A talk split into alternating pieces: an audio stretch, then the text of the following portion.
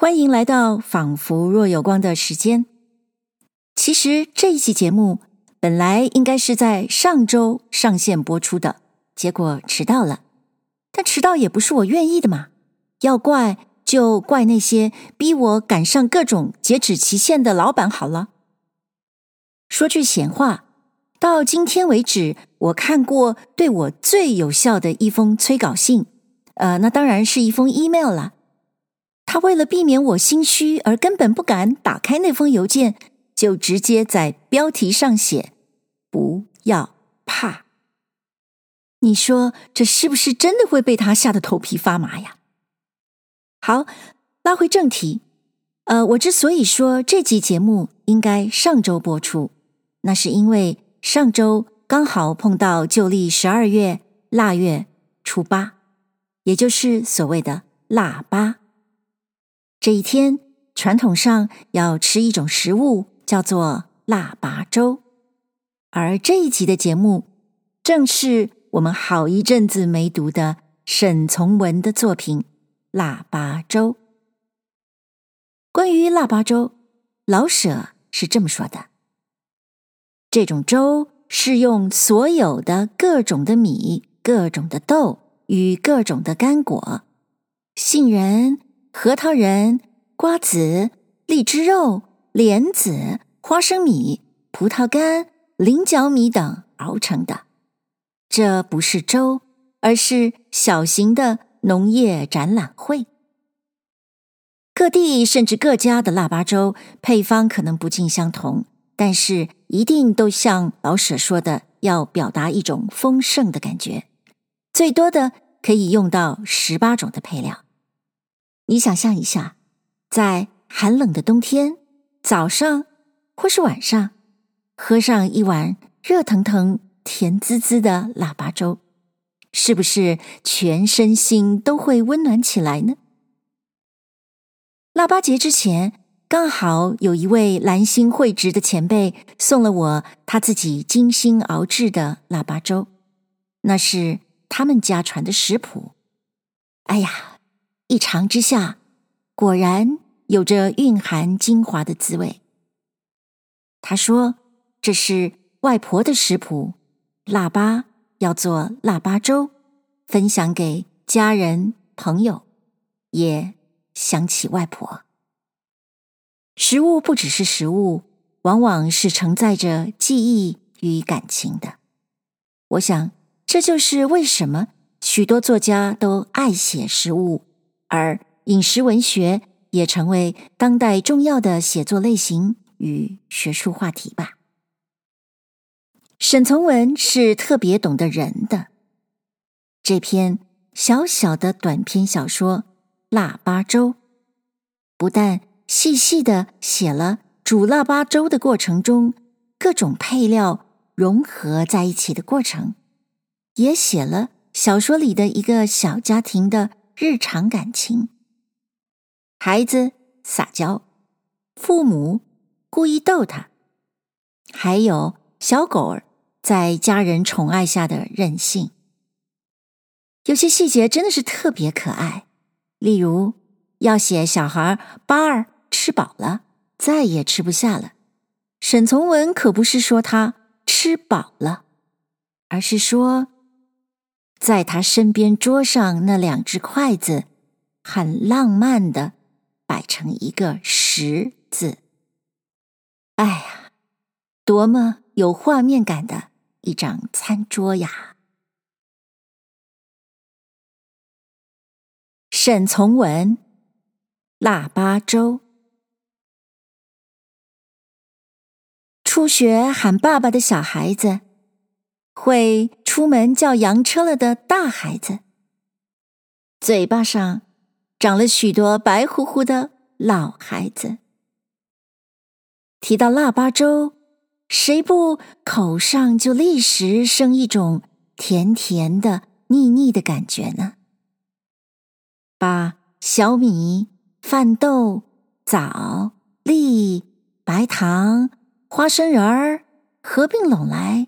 糊糊涂涂煮成一锅，让它在锅中叹气似的沸腾着，单看他那叹气样儿，闻闻那种香味，就够咽三口以上的唾沫了。何况是大碗大碗的装着，大匙大匙朝口里塞灌呢。住方家大院的巴尔，今天喜得快要发疯了。一个人出出进进灶房，看到那一大锅正在叹气的粥，碗盏都已预备得整齐，摆到灶边好久了，但他妈总说是时候还早。他妈正拿起一把锅铲。在粥里搅和，锅里的粥也像是一发浓稠了。妈妈，要到什么时候才？要到夜里。其实他妈所说的夜里，并不是上灯以后。但巴尔听了这种松劲的话，眼睛可急红了。锅子中有声无力的叹气，正还在继续。那我饿了，巴儿要哭的样子。饿了也得到太阳落下时才准吃。饿了也得到太阳落下时才准吃。你们想？妈的命令，看羊还不够资格的巴尔，难道还能设什么法儿来反抗吗？并且，巴尔所说的饿也不可靠。不过，因为一进灶房就听到那锅子中叹气，又像是正在生唤的东西，因好奇而急于想尝尝这奇怪东西罢了。妈妈，等一下，我要吃三碗。我们只准大哥吃一碗，大哥同爹都吃不得甜的，我们俩光吃甜的也行啊。妈妈，你吃三碗，我也吃三碗，大哥同爹只准各吃一碗，一共八碗，是吗？是呀，努努说的对。要不然我吃三碗半，你就吃两碗半。呼！锅内又叹了声气，巴尔回过头来了。比灶矮了许多的巴尔回过头来的结果，亦不过看到一股淡淡烟气往上一冲而已。锅中的一切，这在巴尔只能猜想。栗子。会已稀烂到认不清楚了吧？赤饭豆会煮得浑身透肿，成了患水谷胀病那样子的吧？花生仁儿吃来总已是面咚咚的了。枣子必大了三四倍。要是真的干红枣也有那么大，那就妙极了。糖。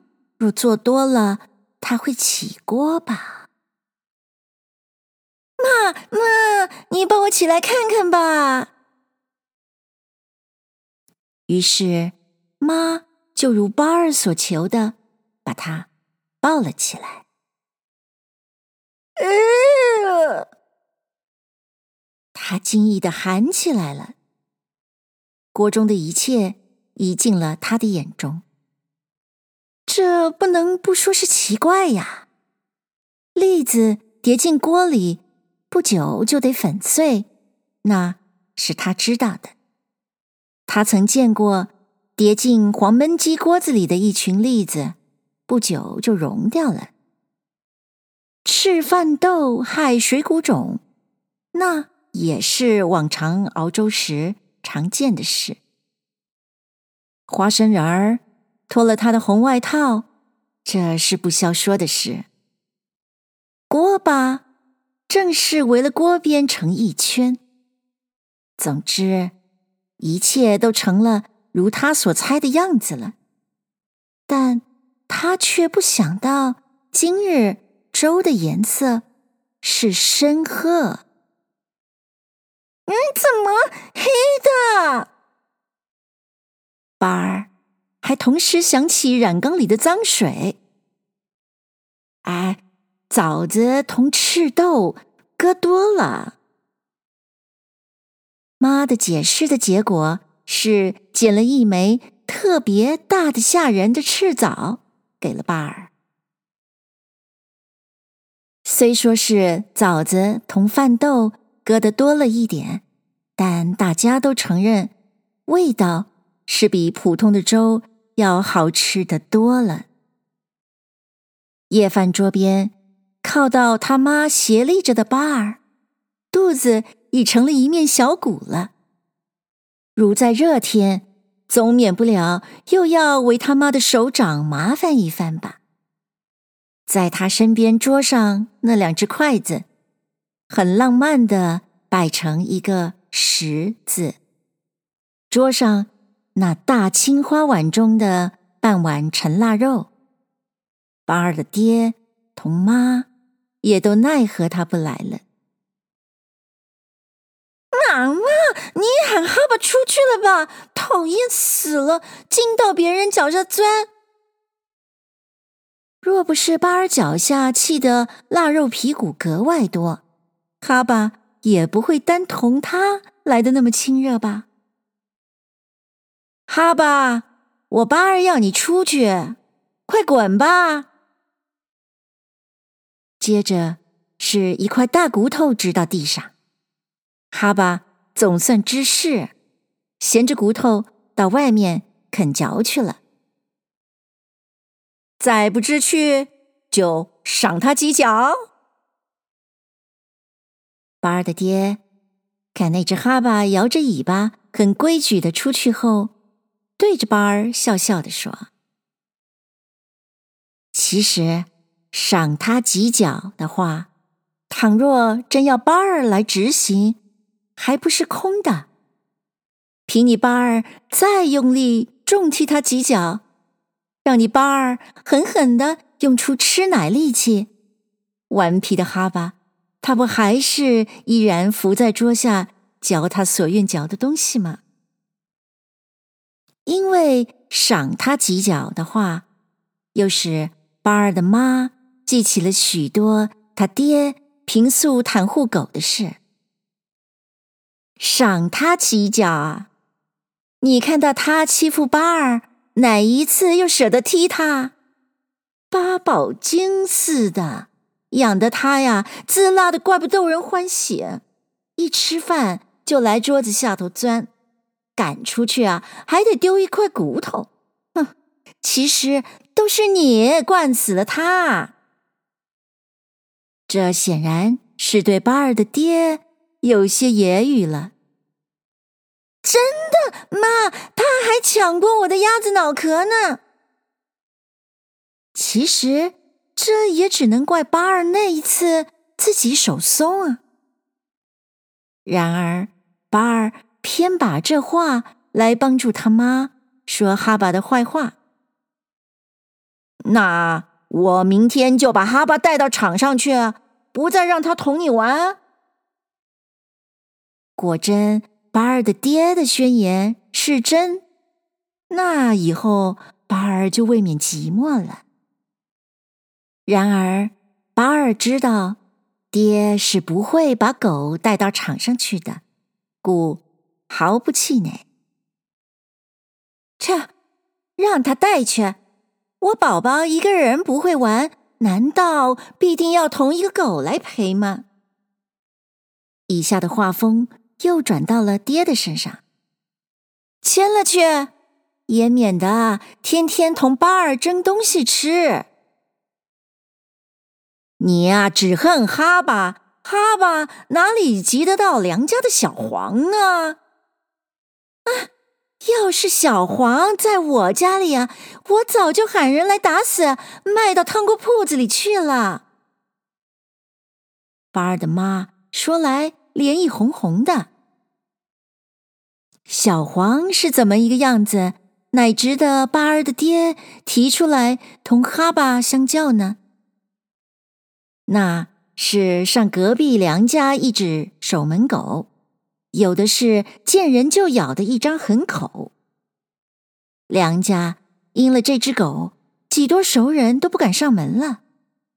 但巴尔的妈时常过梁家时，那狗却像很客气似的，低低吠两声就走了开去。巴尔的妈以为这已是互相认识的一种表示了，所以总不大如别人样对这狗防备。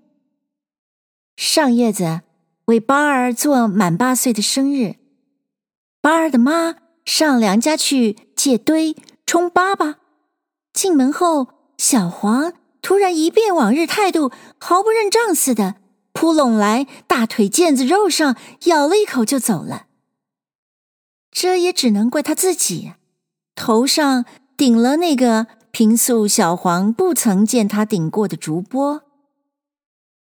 落后是梁四屋里人为敷上了止血药，又为把米粉冲好了事。转身时，巴尔的妈就一一为他爹说了，还说那畜生连天天见面的人也认不清。真的该拿来打死且。因此一来，巴尔的爹就找出一句为自己心爱这只哈巴护短的话了。譬如是哈巴顽皮到使巴尔的妈发气时，巴尔的爹就把啊比梁家小黄就不如了。那你喜欢小黄吧？我这哈巴可惜也不会咬人。一类足以证明这只哈巴虽顽皮，使天真驯善的话来解围。自然，这一类解围的话中，还夹着点逗自己奶奶开心的意味。本来那一次小黄给他的惊吓比痛苦还多，请想啊，两只手正扶着一个大饽饽。而那畜生闪不知扑拢来，就在你腱子肉上啃一下，怎不使人气愤？要是巴尔加哈巴竟顽皮到同小黄一样，恐怕巴尔的爹不再要奶奶提议，也早做成打狗的杨大爷一笔生意去了。巴尔不着意地把头转到门帘子脚边去。两个白花耳朵同一双大眼睛，又在门帘下脚掀开处出现了。哈巴像是心里怯怯的，只把一个头伸进房来看里面的风色，又像不好意思似的。混账！很懂事样子，经过巴尔一声吆喝。哈巴那个大头就不见了。然而，巴尔知道，哈巴这时还在门帘外边徘徊。一九二五年十二月二十六日，于北京。